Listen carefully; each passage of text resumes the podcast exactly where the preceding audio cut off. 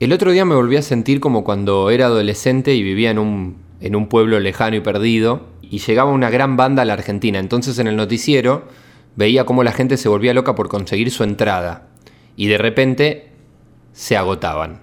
Eh, yo sabía que no iba a ir a ese recital, pero me parecía re interesante todo eso.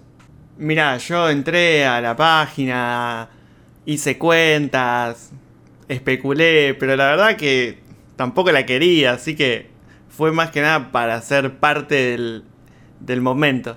Sí, fue realmente un quilombo, ¿no? Parece que fue muy difícil conseguir una. ¿Nos habrán hecho un favor? Niños digitales sufren de dos mochos, aprietan la tablet con la nariz.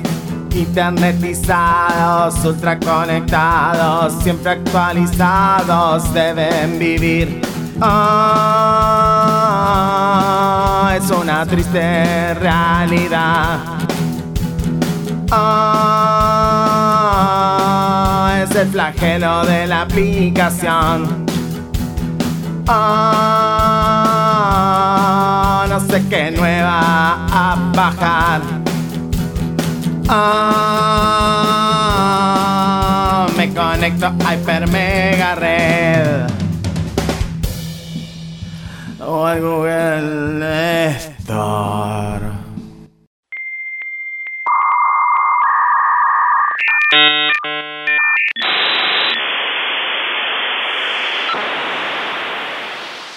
La semana pasada Argentina vivió su fiebre Sony PlayStation 5 ya que de un momento a otro se habilitó la preventa de esta consola de nueva generación y en pocas horas se agotaron todas las unidades. Finalmente, bueno, hubo promoción con un banco en particular. Se podía conseguir tanto en el sitio web oficial de Sony Argentina como eh, a través de distintos revendedores oficiales, las grandes cadenas de electrodomésticos de nuestro país. Y por supuesto se cayeron los sitios, se saturaron las compras, se vendió por demás y todas esas cosas que suelen pasar cuando las preventas se hacen por internet y con menor cantidad de unidades, intencionalmente por supuesto. Y mm, más o menos el lunes a eso de las 6 de la tarde, habiendo la preventa empezado sobre la 1 del mediodía, eh, Sony comunicó oficialmente que el stock de PlayStation 5, tanto digital como la edición con Blu-ray, se había finalmente agotado. Y lo vivimos como se vive un evento importante. Eh, empezamos a ver en las redes sociales que había gente que eh, preguntaba si alguien había conseguido. Entre la prensa especializada también eh, le preguntaban justamente a los usuarios si pudiste conseguir la tuya, si todavía no, si en un momento la página, las páginas de, vendedoras renovaban el stock o no pasaba. Fue un día, un día interesante, iba que que hace mucho que no se vivía algo así, ¿no? Porque tiene que ver justamente con la, con la llegada de la nueva generación, al menos al marco en que eh, ya se puede como conseguir la tuya, digamos. Claro, exactamente. Las renovaciones generacionales suceden cada varios años. De hecho, han pasado siete desde la renovación anterior. Y Sony no había comunicado anteriormente en qué, qué día iba a ser la preventa acá en Argentina. Y de un momento al otro empezaron los rumores en las redes sociales. Sony sacó un comunicado oficial a pasado el mediodía diciendo que a la una, a, las 13 horas, a una de la tarde, eh, largaba la preventa. Y bueno, largó. Hubo mucha gente que sí la pudo comprar, por supuesto. Y ahora van a tener que esperar hasta a partir del 4 de diciembre porque no todas las unidades van a estar a disposición el 4. Hay algunos revendedores que decían, bueno, a partir del 6 o incluso a partir del 9. Claro. Y otra cosa que comentaron que me parece interesante fue que no hay intención de hacer otra preventa antes de esta fecha, el 4 de diciembre. No hay intención por ahora. Esto no quiere decir que de acá a un mes la situación pueda cambiar, por supuesto. Con un tuit de una diciendo, che, al final sí, hacemos una segunda preventa. Iba, ¿qué pensás vos eh, de, esta cuestión de que se haya agotado tan rápido? ¿Fue un éxito o no? ¿Se puede medir así? Mira, en realidad, eh, justamente al, no saber exactamente cuántas unidades había a la venta y cuántas Yo dije tenemos la cantidad de no, no las tenemos realmente. O sea, sabemos que se agotó, pero no sabemos bien cuánto. Cuánto fue lo que se vendió. Ah, bien. Exactamente.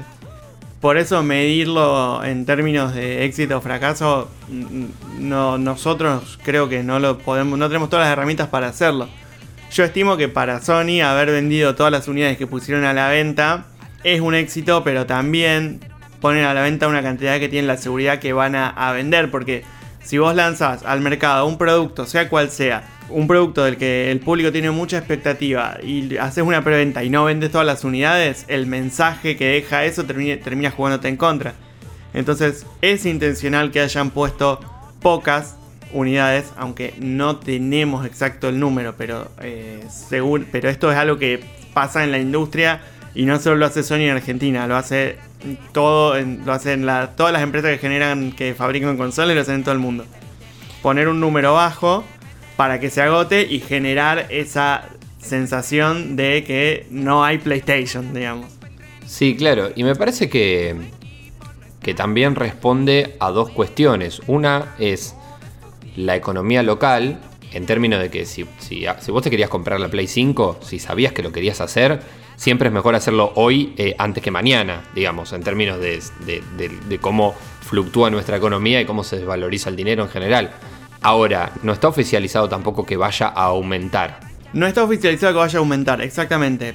Pero tampoco está oficializado que no vaya a aumentar. Claro, y entonces, nos quedamos con la primera opción, claro. Eh, claro, porque si es como vos decías, si vos querías que. Si vos querías comprar una Play 5 y sabías que lo ibas a hacer en algún momento y, la, y no querías esperar eh, a que pase un, año de la salida de consola para agarrar ya una camada eh, posterior con los fallos de salida corregidos, digamos, si vos la querías de entrada, era el momento, porque aparte, congelás el precio de acá a diciembre. Y además, si usabas la opción de cuotas, tenías durante un año cuotas fijas. Entonces, vos sabés que hasta, estamos en eh, octubre, digamos, hasta octubre del año que viene, vas a pagar lo mismo. Entonces, eso para alguien que tenía la certeza de que lo iba a querer comprar, es positivo. No sabemos si este era precio de preventa o si es precio oficial. No hay una comunicación al respecto ni positiva ni negativa. Es decir, no sabemos que vaya a aumentar, pero tampoco tenemos la certeza de que no vaya a pasar. Sí, así como recién decíamos de otros productos, también es verdad que acá eh, no pasa con ningún producto que alguien te garantice el mismo precio de nada eh, de mes a mes. O sea que tampoco vamos a esperar que lo hagan con este aparato, justamente, ¿no? No, eh, totalmente. parece que, justamente sería lógico pensar en eso. Después también me quedé pensando, Iba, en que tampoco podríamos hacer un análisis desde nuestro lugar en relación a lo que venimos hablando, la guerra de consolas, si PlayStation sigue siendo o no el gran. Eh, el gran tanque que es Sony, en realidad si sigue siendo el gran tanque que es eh, y lo va a hacer con esta nueva generación. A ver, todavía no podemos analizar nada de eso porque obviamente lo iba a vender y yo no creo que la gente que la compró ahora eh, se haya decidido, digamos, a último momento por los juegos de Sony o porque, a ver, la compró porque la iba a comprar, digamos. Eh, ¿Se entiende a lo que voy? Sí, sí, sí, yo creo que la, primera compra es de la gente, del que ya estaba convencido. Era, era la asegurada, claro. O sea que tampoco podemos pensar, bueno, Sony está empezando bien en la guerra, en la batalla esta, está colocando un montón de... A ver, las va a colocar a, las consolas, eso seguro. Eh, seguro, pero además el market share que tiene Argentina es absolutamente insignificante. Bueno, claro, eso es verdad. ¿Y se sabe algo de otros lados? Eh, Digamos, de preventas en otros lugares de Latinoamérica, por ejemplo. De en Latinoamérica no, pero en Estados Unidos eh, la preventa empezó, bueno, no ahora, ya había empezado el 22 de septiembre, si no me equivoco. Y también pasó lo mismo, o sea, tanto Amazon, Walmart, VIH eh, se cayeron al toque y vendieron todas las unidades. Con esta misma metodología de poner a la venta un número para que se agote y genere esta idea de desabastecimiento de PlayStation. Una más en relación a esto. Eh, hablamos de que son dos consolas la nueva generación de PlayStation, PlayStation 5 y PlayStation 5 Digital Edition, aquella que no tiene la lectora de Blu-ray. ¿Se sabe algo de la relación entre, entre las dos en relación a las ventas? Mira, en Estados Unidos la relación fue cada una que se vendía con Blu-ray, con la lectora de Blu-ray, se vendían tres que son solo digitales. Ah, mira, sorprendente eso.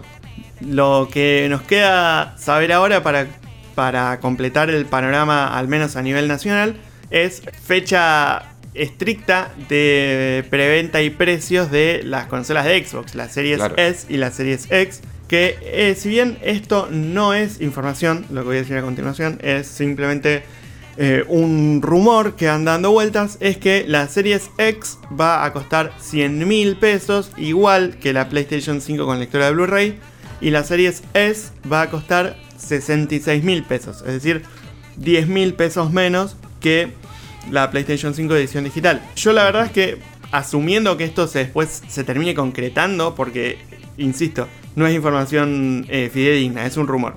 Esperaba una diferencia de precio mayor entre la Play 5 digital y la Series S. Porque si nosotros nos vamos al panorama internacional, recuerden que la PlayStation 5 digital cuesta 400 dólares y la Series S cuesta 300 dólares. O sea, es un 25% menos. Y la diferencia entre la Series S en este supuesto precio en Argentina con respecto del precio oficial de PlayStation 5 digital en Argentina es menor a ese 25%.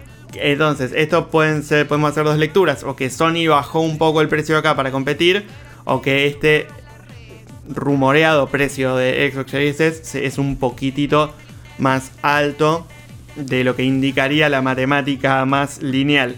Pero bueno, insisto, esto es un rumor y habrá que esperar. Claro, hay que ver también para el momento en que salga, que no sabemos si Xbox lo va a anunciar eh, en un tweet también, digamos, no sabemos que, de qué forma lo va a hacer en Argentina el tema de la preventa. Sabemos que tiene revendedor, que tiene, eh, perdón, tiene eh, casa oficial, digamos, Microsoft para vender. Pero hay que ver en el momento en que sale. A lo mejor en ese momento esos 66k, viste, de pesos, no parece, ahora parece, parece mucho en relación a la Play 5 Digital Edition, es verdad. Capaz que en ese momento no, ¿viste? Y en ese momento la PS5 Digital Edition ya no va a salir más eso porque como dijimos recién no sabemos cuánto va a terminar saliendo después. Estas incertidumbres que nos encanta tener y para las cuales siempre dedicamos un rato más de programa en Hipermega Red, ¿no? Sí, eh, puede ser. Lo que sí ten, en cuenta es que de acá al 4 de diciembre es probable que no haya novedades respecto al precio de la PlayStation 5. O sea que hasta que salga al mercado quede igual. Y la Xbox, en teoría, sale antes en noviembre. ah, es verdad, dijeron noviembre, tenés razón. Entonces, por lo tanto, eh, eh, y, estando a principios de octubre, tenemos más o menos dos meses. Entonces, este precio rumoreado, en teoría, es cierto que todo puede pasar. Pero a priori tanto no debería cambiar. De cualquier manera, algo que habíamos dicho la semana pasada es que eh, semana a semana van pasando cosas en relación a esto y la realidad es que también día tras día van pasando cosas porque lo que fue preventa de Play 5 fue de un momento para el otro, con un rumor comunicado, arrancó, terminó todo el mismo día. Entonces, bueno, les contaremos la semana que viene cuáles son las novedades al respecto. Por supuesto, y mientras tanto, obviamente, arroba hipermegared HMR para ese minuto a minuto que obviamente lo tenemos que cubrir así. Eh, es la forma que, podemos hacer, además de nuestro querido podcast que hacemos cada semana que estás escuchando ahora. Bueno, yo ya estoy esperando que eh, vamos a tener paciencia, obviamente, vamos a estar atentos a las redes y a todo lo que vaya pasando, pero bueno, eh, yo espero que pronto dejemos de hablar tanto de números y de plata y empezamos a hablar de cómo corren, de los juegos, de cómo, cómo se va moviendo la cuestión del gaming y de los juegos más particularmente, Iba, así que a seguir esperando.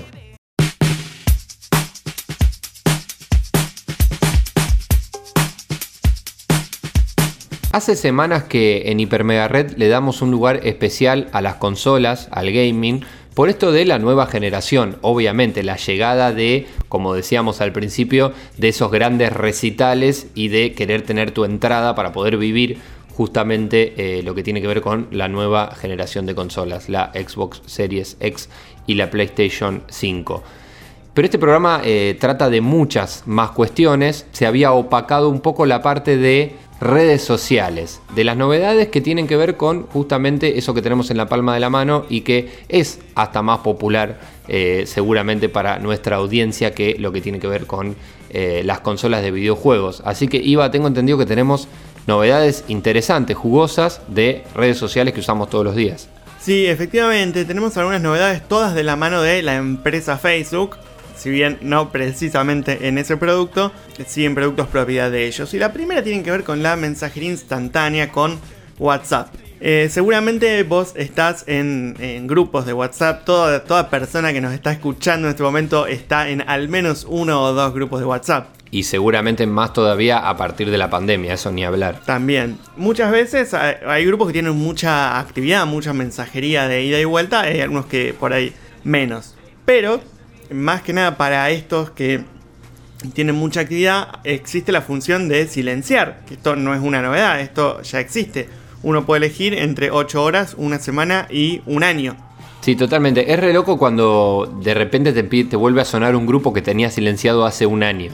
Yo creo que la función de silenciar un año tiene que ver con no me interesa saber nada de lo que está pasando en este grupo. Al menos no me interesa saberlo en el momento en el que sucede. Yo cuando quiera voy a entrar, lo voy a mirar, lo voy a leer. Claro, no quiero que me suene el teléfono con esto, pero obviamente que eh, el número un año es casi eh, alegórico, digamos, no estamos, nadie, a nadie dice, no, no me interesa hoy en octubre de 2020, quiero saber sobre esto en octubre de 2021, digamos. Tal cual. Por lo tanto, eh, una próxima actualización de WhatsApp, más que añadir, va a cambiar la función de silenciar un año por silenciar para siempre. Básicamente, vos le activas un silencio y hasta que no lo desactives no te enterás de nada de lo que pase en ese grupo. Bien, se viene a silenciar para siempre. Creo que era un pedido, ¿eh? creo que era algo que, que, hacíamos, como decíamos recién, tácitamente. Silenciar por un año era nuestra forma de silenciar para siempre. Claro, sí, es al, menos que sea algo muy específico, cuando lo pones por un año es que no querés saber más nada. Eh, particularmente yo voy silenciando de a semanas, por si me arrepiento, pero creo que eh, si aparece el silenciar para siempre, hay un par que se lo van a ganar. Yo creo, Iba, que, esto también eh, tiene que ver con cómo se maneja cada uno en las redes sociales. Yo sé que hay gente que no tiene problema en desaparecer de los grupos, abandonarlos. A mí esa cosa de que aparezca que yo desaparecí, que yo me voy del grupo, que yo lo abandono, no me gusta tanto, entonces el silencio eh, para siempre me va a venir muy bien. Otra de las novedades también tiene que ver con la mensajería instantánea, pero no justamente con WhatsApp, sino con Facebook Messenger e Instagram Direct, que son de las otras dos plataformas que tiene la empresa Facebook la mensajería. Bueno, lo que va a pasar es que se van a unir, y esto ya no es un rumor, una versión, ya les está dando la opción a algunos usuarios a vincular su cuenta de Facebook con su cuenta de Instagram y fusionar la mensajería. Por ahora esto es opcional y es para algunos usuarios, se puede rechazar, pero a la larga esto va a terminar pasando con tu voluntad o contra ella. Así que váyanse haciendo la idea que vas a poder chatear en Instagram con tus contactos de Facebook y viceversa. Sí, eh, yo te cuento, Iva, en lo personal lo acepté. Y ah, me dio la opción y le di para adelante porque, porque me imaginé esto que siempre me lo contás y siempre lo decís en Hipermega Red. En general te empiezan dando la opción y termina pasando. Y la verdad es que dije, bueno, dale, ¿querés que, que, sea lo mismo? Bueno, que sea lo mismo. Como no uso tanto Facebook, no me vino mal en ese sentido, porque bueno, termina siendo un solo chat, digamos. Sí, una cosa más o menos buena es que el chat de Instagram tenía algunas menores eh, características en relación a lo que más usamos, que es WhatsApp. Sobre todo algo que uso mucho, que es el tema de citar el mensaje que voy a responder. Esto de, bueno, respondo tal mensaje, entonces la respuesta es específicamente sobre esto que me dijiste. Sí. Ahora se puede hacer. O sea, con, ah, esta, con esta fusión, exactamente, con esta fusión se puede hacer. La forma de hacerlo es la misma que WhatsApp, es deslizando hacia la derecha en el mensaje que querés responder o también, teniendo apretado, te aparece la opción eh, responder y respondes específicamente a ese. Entiendo que debe haber algunas cuestiones más, no chateo tanto por Instagram, pero eh, esta por lo menos sí es una de las opciones que agregan. O sea, se empieza a aparecer también al chat de WhatsApp porque como dijimos, todo pertenece a la misma corporación que Facebook. Claro, yo creo que esto a la larga va a terminar fusionando también a WhatsApp con estos dos. Pero bueno, por lo pronto está la opción para algunos hasta que aparezca una ventana de diálogo que diga Facebook Messenger e Instagram Direct ahora son uno solo, bienvenido, y no haya opción de ir para atrás. La tercera novedad tiene que ver también con el chat de Instagram, con Instagram Direct, que es algo que se llama modo efímero. Básicamente el nombre lo describe muy bien, es una modalidad en la que nosotros al activarla todos los mensajes que enviamos se destruyen, se borran, desaparecen una vez que son vistos por el receptor.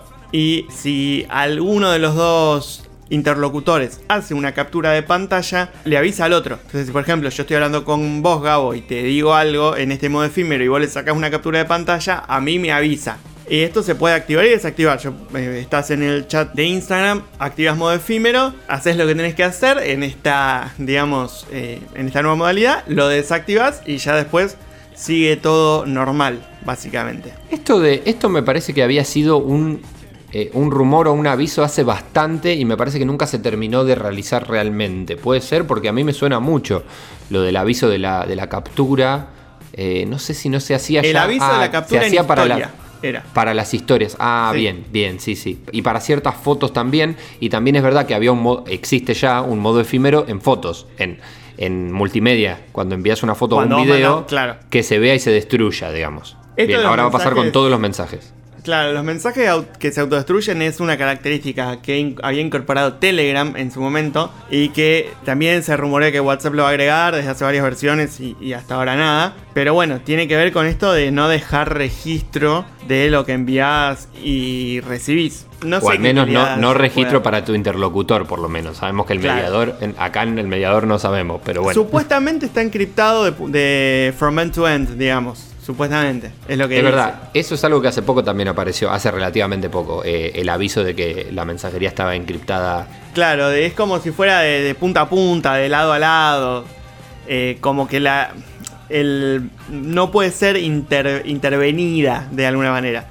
Creer o reventar un sí, poco. sí, sí, pero- es raro igualmente. Bueno, no nos vamos a poner el dilema de las redes sociales eh, en este momento. Bueno, entonces, primero, la fusión entre Facebook Messenger y el directo de Instagram, el modo efímero que suponemos que entonces será cuando se fusionen. No, el modo efímero ya está. Yo lo tengo, Ah, ya por existe. ejemplo. Ah, sí, mira. sí, sí. Yo Bueno. si lo quiero activar, lo tengo a disposición. Bien, perfecto. Y la función de WhatsApp, silenciar para siempre los grupos. Me gustaron las, las tres novedades de redes sociales eh, que seguramente serán muy utilizadas.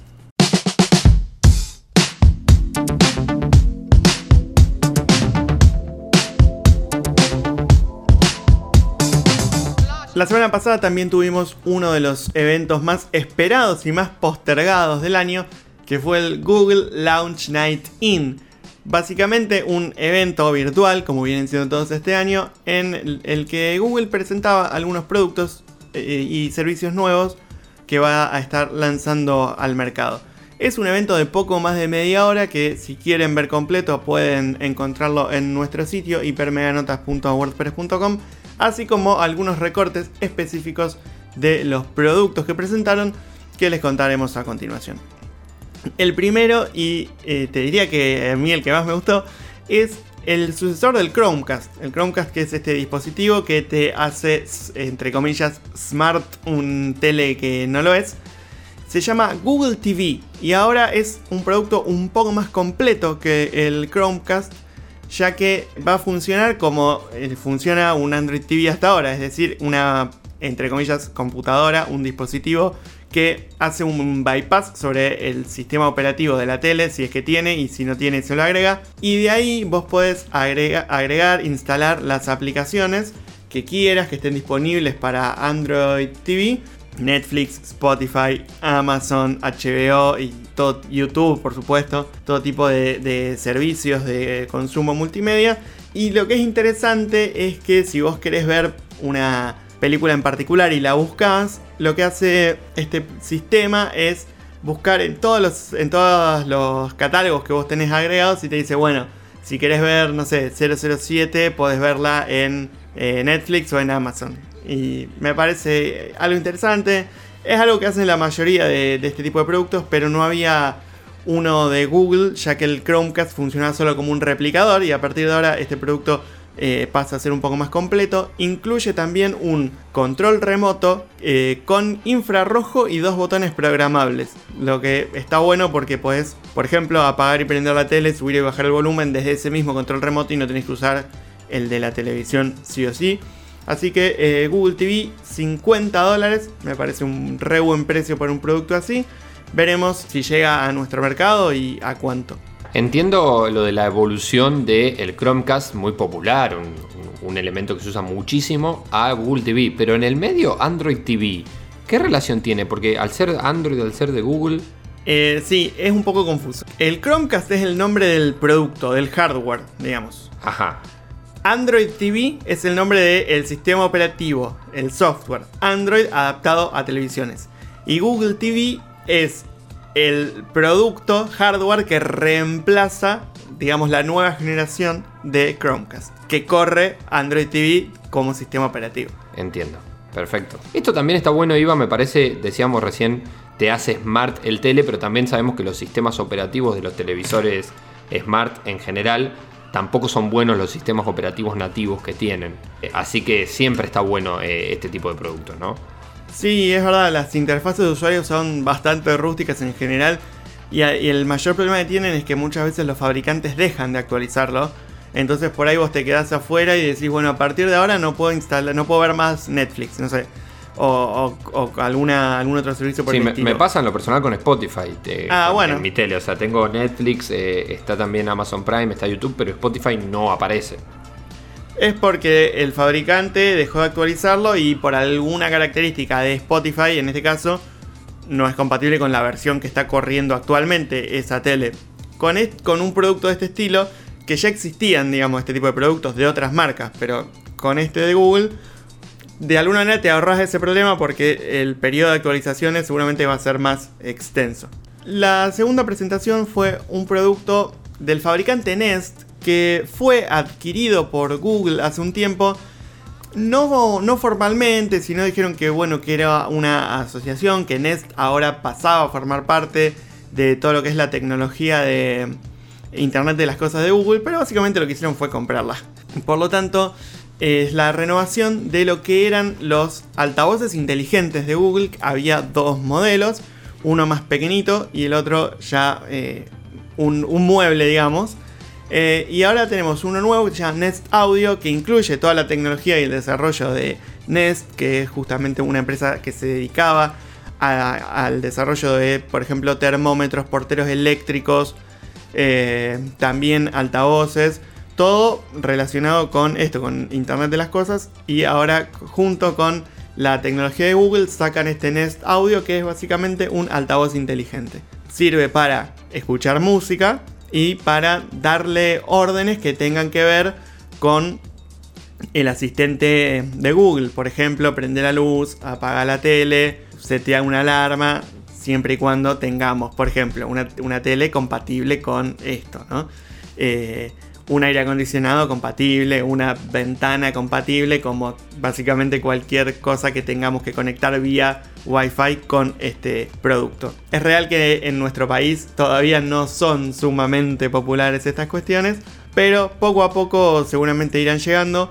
Google Assistant es de los tres más populares, eh, Alexa y Siri junto a, a él, el que mejor funciona y el que mejor interpreta las órdenes y el que mejor responde en, en contexto. Así que bueno, vamos a ver, este tal vez es el producto que a nosotros menos expectativa nos genera. Sí, claro, eh, es el 3.0, ¿no? El Internet de las Cosas que todavía no estamos eh, acostumbrados. Y uno dice todavía porque sabe que esto es a escala global, eh, o sea, eh, esto en cualquier momento se empieza, de, de hecho ya se está utilizando y todo, eh, pero se va a volver más popular. Te pregunto particularmente una sola cosa porque lo estoy viendo en hipermeganotas.wordpress.com, al Sí. tráiler. ¿Y qué opinás de la estética? Porque yo lo que veo es una almohada. Bueno, parece una almohada básicamente. ¿No? Sí, es un, una almohadita parada ahí. es un altavoz recubierto de tela. Por eso. Claro, y recubierto completo. Sí. Entonces eh, se ve como eso, parece que hasta mullido, pero bueno. Sí, el oscuro por ahí es un poco más lindo, qué sé yo. Bueno, lo pueden ver en hipermeganotas.wordpress.com a este parlante para poner en tu casa y darle órdenes. Recordemos que las empresas más grandes de tecnología tienen este eh, esta comunicación del compromiso con el medio ambiente, de, no, de usar menos plástico en la fabricación de los productos y demás. Eh, Ah, por claro, eso, bueno, eh, Google usa mucho la tela en este tipo de, de- de cosas. El último producto, que en realidad eh, son dos, es lo que estábamos esperando desde hace meses, que son los nuevos Google Pixel. Y tenemos la versión 5G del Google Pixel 4a que se presentó meses atrás. Y tenemos el Google Pixel 5 que vendría a ser el, entre comillas, tope de línea de la nueva generación. Como habíamos comentado, no hay dos Google Pixel 5, digamos uno regular y uno XL, sino hay solamente uno. Y las diferencias con el Pixel 4a 5G son realmente pocas. Ambos pueden usar las redes 5G. Son prácticamente el mismo tamaño. El 4A es apenas un poquitito más grande. Tienen el módulo de cámara es exactamente el mismo. Lo que sí, el 5 tiene un precio de 200 dólares más porque bueno, tiene una pantalla de 90 Hz, tiene una certificación IP68 contra el agua y el polvo, cosa que el 4A no tiene, y ahí está la diferencia. Pero básicamente no son muchas, y el precio es de 500 dólares el 4A 5G y 700 dólares el Pixel 5. El Pixel 5 va de cabeza a competir contra el sucesor del iPhone 11, que suponemos que va a ser el 12, pero al día de hoy no lo sabemos, y contra el Samsung Galaxy S20 Fan Edition, este FE del que hablamos la semana pasada. Y la verdad es que en cuanto a la estética, en cuanto al diseño, son equipos que se, se ven de generaciones anteriores. Google sigue apostando al lector de huellas en la parte posterior, no hay reconocimiento facial, no hay lector de huellas integrado en pantalla. Y estas son las cosas que por ahí uno dice, no, no se terminan de entender.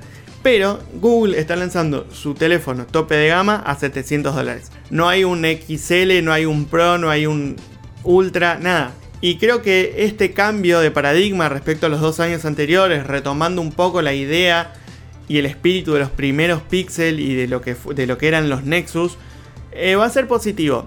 Google no va a vender millones y millones de estos Pixels seguramente, porque bueno, al competir en un segmento con tantos buenos equipos se le va a costar. Pero alguien que quiera un teléfono compacto y con una cámara excelente, eh, lo va a comprar seguro, porque ese es el chiste de estos equipos. Y personalmente, si, si yo viviera en, Estados Unidos, por ejemplo, o en Europa y tengo que cambiar mi teléfono, pero ni dudo en apuntar a otro que no sea el Pixel 5.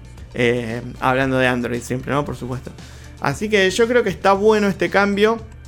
Me gustaría que para una próxima generación no se quede a medias con ciertas cosas, como por ejemplo la tasa de refresco de la pantalla. Cambia de 60 a 90, bien, pero en el mercado hay teléfonos gama media que tienen 120.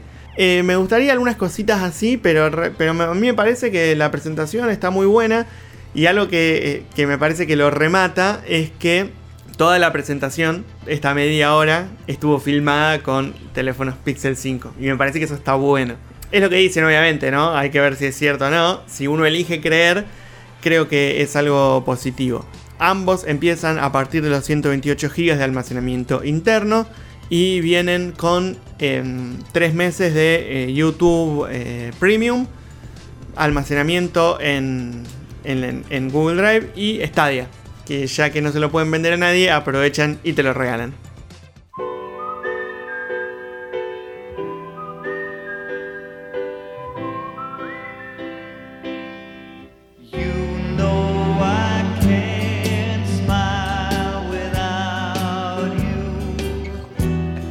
Un gol en una final, un solo de guitarra o el drapeado mármol de una escultura son experiencias, es disfrute. Las palabras, por más precisas y abundantes, difícilmente le hagan justicia. La belleza no se explica. Y la obra de esta semana es un perfecto ejemplo de ello. En el Mega Comics de hoy vamos a hablar de Hellboy en su primer tomo Semilla de la Destrucción, con guion a cargo de John Byrne y dibujo a cargo de Mike Mignola. Bien, vamos a hablar un poco acerca de los autores, en realidad más que nada del autor. Byrne es un dibujante y guionista inglés que podemos conocerlo de sus dibujos en los clásicos como Días del Futuro Pasado y la saga del Fénix Oscuro, ambos escritos por Chris Claremont, que hablamos hace poquito acá en el espacio, o en la serie de reinicio de Superman del 86, que llevó el nombre de Hombre Acero. Él también es co-creador de personajes como Scott Lang, Emma Frost y Sabretooth, entre varios. Pero el rol del artista en esta historia, en palabra de ambos autores, sería más el de apoyo moral. ¿Por qué? Porque Mignola proporcionaría la trama y los diálogos tentativos para que Byrne le dé su opinión calificada. Eh, Mignola hasta el momento solo había hecho trabajo de dibujo, entonces no se sentía muy seguro en la parte guion y necesitaba alguien con quien hacer esa consultoría. Por su parte, Mike Mignola, antes de hacer su debut con esta obra de actor, de autor, perdón, tuvo varios pasos fugaces por Marvel y DC, trabajando como dibujante, entintador y portadista, destacándose en Odisea Cósmica y Gotham Luz de Gas, que este es un título que muy pronto seguramente lo vamos a hablar acá. ¿Por qué? Porque su dibujo no se encontraba, no encontraba espacio dentro de las grandes editoriales en los 80 y a principios de los 90, por no seguir con la estética heroica del momento. Si recapitulamos, hacemos memoria, acuérdense, los 90 fueron la década de Image, signada por el estilo Jim Lee, y la mayoría tenía que copiarle a ese estilo. Y bueno, según el artista confesado, tampoco le interesaba mucho el género heroico. Esto lo llevó a emprender un proyecto personal que 25 años después sería uno de los grandes títulos contemporáneos. Esta es una historia de origen, no solo porque vamos a ver el nacimiento del personaje, sino también porque planta las bases de toda una saga que tomaría casi tres décadas en resolverse. Empieza corriendo el año 1944, casi a finales de Segunda Guerra, y Rasputín forma parte del grupo secreto de científicos y ocultistas trabajando para el Tercer Rey. Buscan tener acceso al arma definitiva que los ayude a ganar la guerra. Este místico ruso lleva a cabo un ritual demoníaco que tiene por propósito despertar una fuerza antigua para poder controlarla. Y en su lugar consigue abrir un portal a la Tierra que trae a un niño rojo, mitad humano y mitad demonio. Por suerte para él, cae en manos de los aliados y el profesor Brutenholm lo adopta como a su hijo. Bien, ahora la historia avanza unos 35 años, cuando un Hellboy adulto tiene que resolver el crimen de su padre, liderando a un grupo de similares de la agencia BPRD, que más adelante este sería un spin-off de la serie. Esta agencia es la de investigación y defensa paranormal. Bueno, este pequeño grupo va en la búsqueda de su responsable. Hellboy es una historia de aventura y acción, con toques sobrenaturales que reunirá personajes del folclore ruso, monstruos Lovecraftianos, experimentos nazis, extraterrestres, personajes del inframundo y un montón de ranas. En pocas palabras, todo lo que un cómic aspira o debería aspirar, ser un montón de diversión. Yo no conozco nada de Hellboy, tampoco a Mignola, pero sí conozco tu, tu fanatismo tanto por Hellboy como por Mignola. Y mm, quería preguntarte cómo es el, el, estilo o cómo era en su momento a principios de los 90 que no cuadraba con la época. Bueno, claro, desde lo visual es un dibujo único e impactante, es una obra que entra por los ojos esta. El estilo de Minola tiene un tratamiento de máximo contraste, donde no hay espacio para los grises. La figuración, si bien las primeras historias, como esta de la que hablamos hoy, están más cercanos al realismo, tiene una estructura geometrizada con cortes rectos, Después, a lo largo de los años, eh, el crecimiento del artista, ¿no? él va puliendo su estilo en un camino por dejar eh, solo lo esencial, llevándolo a un mayor nivel de abstracción, que eso es principalmente a mí lo que más me gusta, ese recorrido y ese resultado, sobre todo en las últimas historias de Hellboy in Hell. El color, que si bien él no lo aplica, tiene mucho de, decisión en la parte de color, siempre es plano y de diseño, pensado eh, para reforzar la, intención de la narración.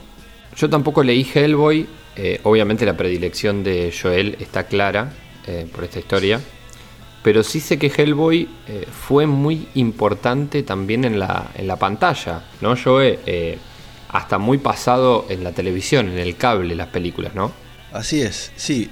Este cómic cuenta con tres adaptaciones cinematográficas. Las dos primeras fueron em, dirigidas por Guillermo del Toro en 2004 y 2008 respectivamente, en la cual la primera eh, toma gran parte del argumento de esta serie y después tuvo un reboot hace un año atrás apenas, eh, pero bueno, no, no, está basado en esta historia sino en una más adelante del director em, Marshall. También tiene films animados, novelizaciones, juegos de mesa y videojuegos, o sea, es múltiple plataforma. ¿Y qué opinas de las adaptaciones? Bueno, mira, claramente, bueno, como es muy, personal la elección, las dos primeras de Del Toro me gustaron desde lo visual. Si, si bien visualmente se acercaban a Mignola, pero no eran, obviamente, una, una traducción del estilo, era. Mm, tenía el espíritu, ¿no es cierto? Del, de la historia y del personaje. La, el reboot, el último reboot, me pareció muy malo muy malo. Pero ya desde, no solo desde el personaje que parece un, un adolescente caprichoso, eh, sino que también la trama en sí de la historia está como tirada de los pelos. Trataron de meter eh, tres tomos completos en una película de, una hora y media y, y, quedó, quedó extraño. Y visualmente es una película genérica, que eso a la hora de hablar de Mignola y de Hellboy es mm. algo característico, lo visual entra por los ojos, como dije antes. Pero entonces las de Del Toro coincidís conmigo, yo creo que de alguna manera son clásicos, ¿no? De lo que tiene que ver con, con películas de, adaptadas de, de, novelas gráficas o de cómics. Sí, sí, sí, aparte son bellísimas, más allá uh -huh. de que no sean adaptaciones textuales, son, son también obras de autor, porque Del Toro claro. tiene eso, tiene su firma, cada película de él tiene su firma, vos ves cualquier película del Toro y sin saber sabes que es de él. Hizo muy buen laburo, sobre todo para la época en la que salieron. Eh, Hellboy es un personaje que no pertenece a ninguna de las dos grandes editoriales que solemos mencionar, ¿cierto?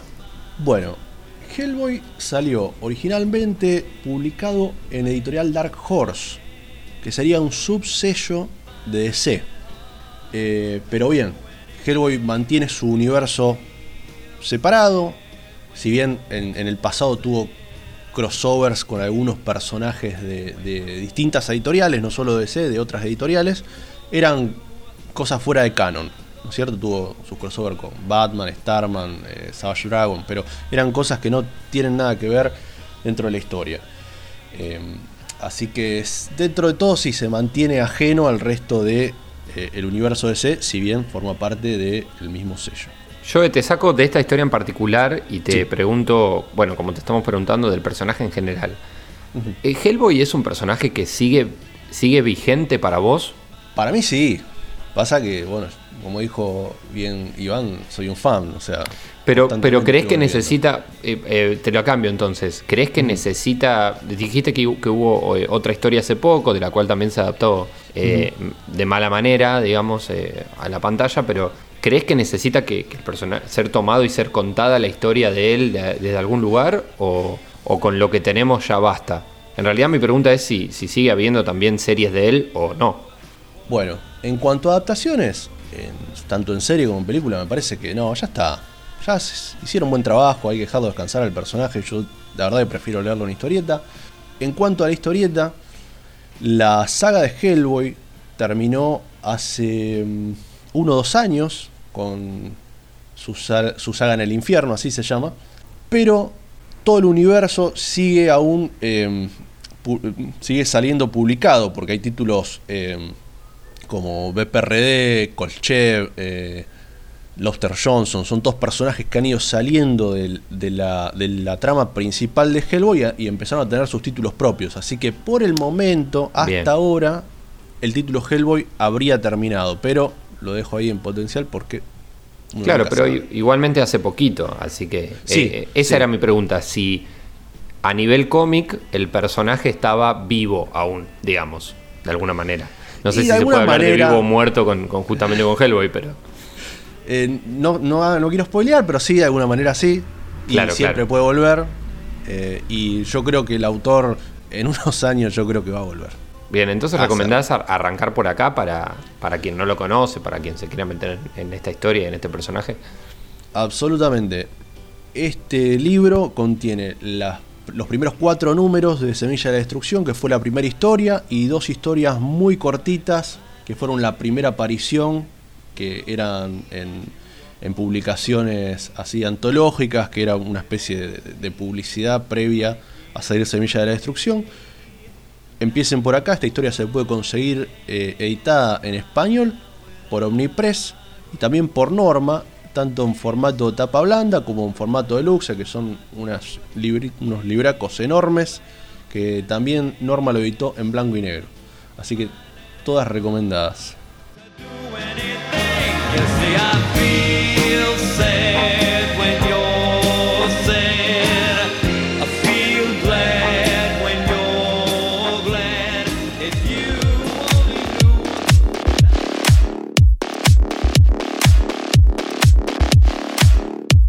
Quería aprovechar yo de tu presencia para comentarte si habías leído o escuchado algo de un audiocómic sobre Batman que va a salir en Spotify. No, la verdad que no tenía, eh, no tenía idea de eso. Eh, ¿Cómo se llama? ¿De quién es? Mira, te cuento. Eh, se llama Batman Unburied. Va a llegar a la plataforma de Spotify en, en 2021. No dice específicamente en qué momento. Está producido en conjunto con eh, Warner Bros. Va a ser una trilogía que va a abordar los aspectos más oscuros de la mente de, de Bruce. Y el guion está a cargo de eh, David Goyer, eh, que la verdad tampoco lo conozco. Buena ¿Lo ten- noticia. Sí, sí. ¿Lo tenés? Sí, el destructor de las películas de superhéroes. Uh, digo bien. ¿por ¿En qué? cuál A ver, ¿quién es? Para ser justos, estuvo en algunas buenas, pero estuvo en muchísimas malas. O sea que las películas buenas no las atribuyo mucho a él. ¿Como guionista? Eh, como guionista y, en algunas estuvo como director, pero principalmente trabaja como guionista. Eh, O sea que el balance es negativo, digamos. muy negativo.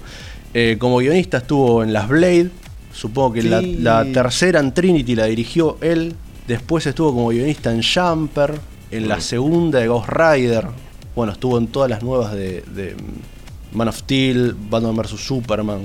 Hay que tenerle ojo, hay que Bien. aprenderse ese nombre porque cuando Lo lo, que- veamos hay que correr para el otro lado. Lo que sabemos entonces de Goyer es que tiene trabajo, digamos, porque ahora va a estar, Sí. eh, va a estar eh, como guionista de este audio cómic que también te pregunto sobre el género. Recuerdo que cuando hablamos de Sandman nos contaste que había una especie de audio cómic o eh, algún relato de Neil Gaiman para Amazon, ¿puede ser algo así? ¿Habías contado? Sí, yo el único audiocómic que conozco es esta adaptación del Preludios y Nocturnos de, de- del Sandman. Que bueno, era como algo especial porque había casteado eh, actores muy reconocidos para hacer de las voces y Neil Gaiman estaba como narrador, pero es como un género nuevo, a lo mejor es algo que el cómic va a empezar a explorar en este nuevo tiempo, sobre todo en esta época de- de- de plataformas de stream. Sí, claro. Hay que Hay que ver cómo, cómo lo funciona, adaptan. Sí, sí, hay Sí. que ver porque, a ver, eh, no es más que... O sea, a mí me genera la idea, no sé, Iba, qué pensás vos, que eh, sería una especie de radioteatro, pero cambiemos, cambiémosle radio por audio porque va a salir por Spotify y cambiémosle teatro por cómic porque es el origen de- del personaje y de donde, de donde se van a basar, supongo, o, o la forma de escritura. Habría que ver eso, justamente, qué tanto de cómic va a tener ese, ese guion. Bueno, Claro, no va a ser un cómic preexistente actuado, sino va a ser un guion específicamente escrito para, el for- para este formato. Como Claro. si fuera un podcast, pero con, pero con una historia actuada con la voz. Claro, viste en el clavo. Hay que ver qué tanto tiene de cómic Claro. esto. Por Pero- eso, me, re- me resulta una idea radioteatral eh, Claro. actual, digamos. Pero te digo, Sí, claro. a mí me llama la atención. Quiero ver. ¿Para cuándo esto O iba? quiero escuchar. en realidad. 2021. No, no hay más eh, precisiones que esa. No sabemos en qué momento del año que viene. Bien, esperamos hasta 2021 entonces. Por ahora en las plataformas de podcast podés seguir escuchando Hipermega Red.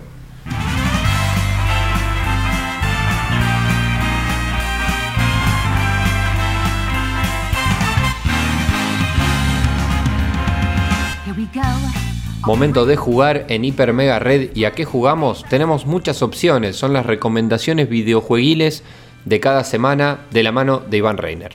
Sí, arrancamos como siempre con Epic que eh, nos regala esta semana un juego que se llama Pikuniku. Eh, un nombre suena japonés porque lo es. Y hay que ayudar a unos pequeños personajes con una estética muy eh, tipo plastilina a desvelar una conspiración. Eh, y hacer una revolución en un juego medio de plataforma, medio de aventura. Es gratuito, eh, como siempre decimos, eh, lo pueden descargar, probar y si no les gusta simplemente lo desinstalan. Me la estética me hace acordar mucho al Dumb Ways to Die, no sé si, lo conocen, pero muy parecido. Está publicado por Devolver Digital, que es una publicadora bastante importante. También en Epic está Rocket League, como habíamos anunciado la semana pasada, que había eh, cambiado de modelo a free to play. Este, lo pueden descargar gratuitamente. Y si nos vamos a la vereda de Steam, sigue disponible la reserva de Football Manager 2021 con un 10% de descuento.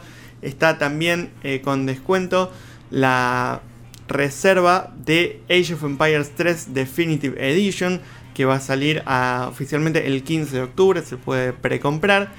Tenemos también No Man's Sky a 325 pesos, Red Dead Redemption 2 a 1675 pesos, Untitled Goose Game disponible ahora en Steam a 170 pesos, un lanzamiento Spelunky 2 a 203 pesos, el PES 2021 durante todo octubre va a estar con descuento a 1760 pesos y eh, por último toda la franquicia Overcooked, este juego que hemos recomendado muchísimo, que es un, juego en el que hay que administrar los eh, recursos y el, flujo de trabajo de una cocina. Eh, también toda la franquicia con descuentos, tanto los dos juegos base como todos los DLC. Muy recomendado eh, Overcooked, así que para aprovechar. No hay tantos descuentos como la semana pasada, obviamente porque la semana pasada fue el cambio de temporada que siempre trae muchos beneficios. Por último, recordar que todos estos precios hay que sumarle los impuestos correspondientes. Bien, perfecto. Estas son las opciones entonces para jugar. En tu caso particular, Iva, ¿estuviste jugando algo esta semana? Sí, esta semana aproveché el lanzamiento de Super Mario 35, que si recuerdan cuando hicimos el episodio especial del 35 aniversario de Mario, uno de los lanzamientos era una especie de Battle Royale, una cruza entre eh, el Mario 1 y el Tetris 99, en el que 35 personas jugaban al mismo tiempo el, el Mario 1 y, e iban avanzando y los enemigos que uno derrotaba se le mandan al resto y el último que queda en pie es el ganador. Eh, estuve probándolo, la verdad es que si bien eh, todo el mundo debe pensar el nivel de Mario 1 lo sé de memoria, el primer nivel, bueno, sí, yo también lo sé de memoria, pero no es tan fácil como parece. Eh, No, porque además, claro, te aparecen otros rivales, te aparecen otros eh, eh, como enemigos, que-. Que, que en realidad son los enemigos que derrotan los otros, las- las- los otros 34 usuarios. Exactamente. Así que, eh, bueno, es entretenido, la verdad. ¿Cómo te Esto- fue? Contanos cómo te fue. Bastante mal, a decir verdad. Creo que la mejor posición que tuve fue 23 o 24 por ahí. Eh, el control, eh, yo lo estaba jugando con la Switch en modo eh, handheld. El control es un poco complejo porque es muy, muy sensible. Eh, y, pero no, bueno, es divertido. eh, la verdad es que es muy divertido. Esto está incluido dentro del abono de Switch Online que justo había renovado anualmente la semana pasada. Así que bueno, tengo acá el, el Bien, juego. está bueno que te compensen con eso. Bueno, seguí practicando, me gustaría que puedas meter un Un Victory Royale. Victory Royale eso. Eh, sí, a mí también me gustaría. La verdad es que dudo poder, pero si lo logro, te prometo que te cuento. Perfecto, Iba. Bueno, te cuento en mi caso. Me instalé y jugué 20, 25 minutos al Roller Coaster Tycoon 3. No era para mí, así que lo desinstalé. Cosas que se pueden hacer con los juegos gratuitos. En ese momento estaba gratuito en Epic cuando me lo guardé, siguiendo tu consejo. Así que lo instalé, lo jugué, no me gustó y lo desinstalé. No me gustó bien. porque al ser un juego de administración, digamos, esos juegos de gestión, eh, quizá me imaginé otra cosa. Quería jugar un juego de gestión y ver qué tal, pero demasiado complejo de entrada, con muchas opciones. No fue para mí en ese momento, así que cualquier cosa lo volveré a instalar y jugar. A lo que sí jugué mucho, y también jugué con vos, es a Rocket League. Exactamente, estuvimos ahí metiendo unas partidas. Un juego realmente que recomendamos muchísimo porque eh, hay que probarlo, digamos, al ser free to play ahora me parece que es una opción espectacular para jugar justamente con amigos. Se puede jugar multijugador local, cosa que descubrimos también esta semana, y también obviamente multijugador online que está buenísimo, ponerte de acuerdo, jugar con amigos y jugar contra otras personas, también jugar en contra entre amigos, eh, bueno, se puede hacer de las dos maneras, digamos, cooperativo o no, y estuvimos jugando mucho tiempo, de hecho una noche le metimos 3 horas, iba, y eso está registrado en nuestro canal de YouTube Hiper Mega Red. Exactamente, estuvimos jugando en vivo la noche del jueves. Pueden encontrar la transmisión y verla o pueden eh, sumarse a nuestras redes sociales, Hipermegared HMR, también a nuestro canal de YouTube, activar las alertas para enterarse cuando volvamos a estar en vivo. Exactamente, ahí está eh, toda la información y también los juegos, como bien decís, Iba. Participó de este programa, como siempre, Joel Saavedra en Hiper Mega Comics, a quien le mandamos un abrazo. Iba, te mando un abrazo a vos y te despido hasta la semana que viene. Hasta la semana que viene. Déjame jugar con la bolita de tu mouse.